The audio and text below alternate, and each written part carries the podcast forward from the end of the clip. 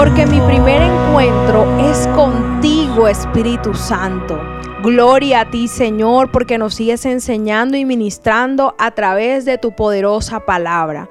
Mi nombre es Isabela Sierra Robles y te doy la bienvenida a este tiempo devocional.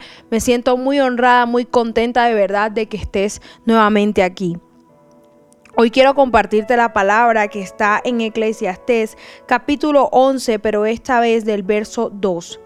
Coloca tus inversiones en varios lugares, porque no sabes qué riesgos podría haber más adelante. Miren qué importante este consejo financiero, empresarial o como tú quieras llamarlo, que te está dando el Señor en esta mañana.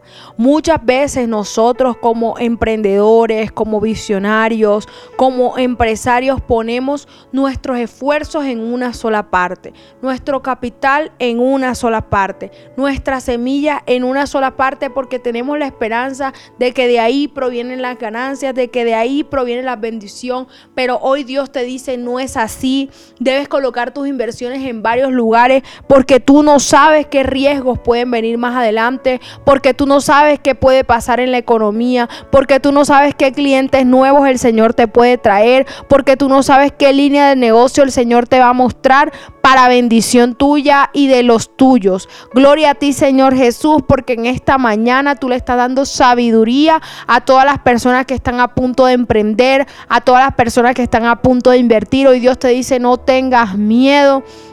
Simplemente diversifica, trabaja en varios lugares, oportunidad que veas y que te dé paz, hazle por ahí, esfuérzate, sé valiente y Dios te sorprenderá no es de donde tú piensas, no es donde ahí te estás desgastando, colocando todo tu esfuerzo. Dios quiere bendecirte en muchas maneras y darte varias fuentes de ingreso que en un futuro representen tranquilidad, paz y aún herencia para tus hijos y para tus nietos.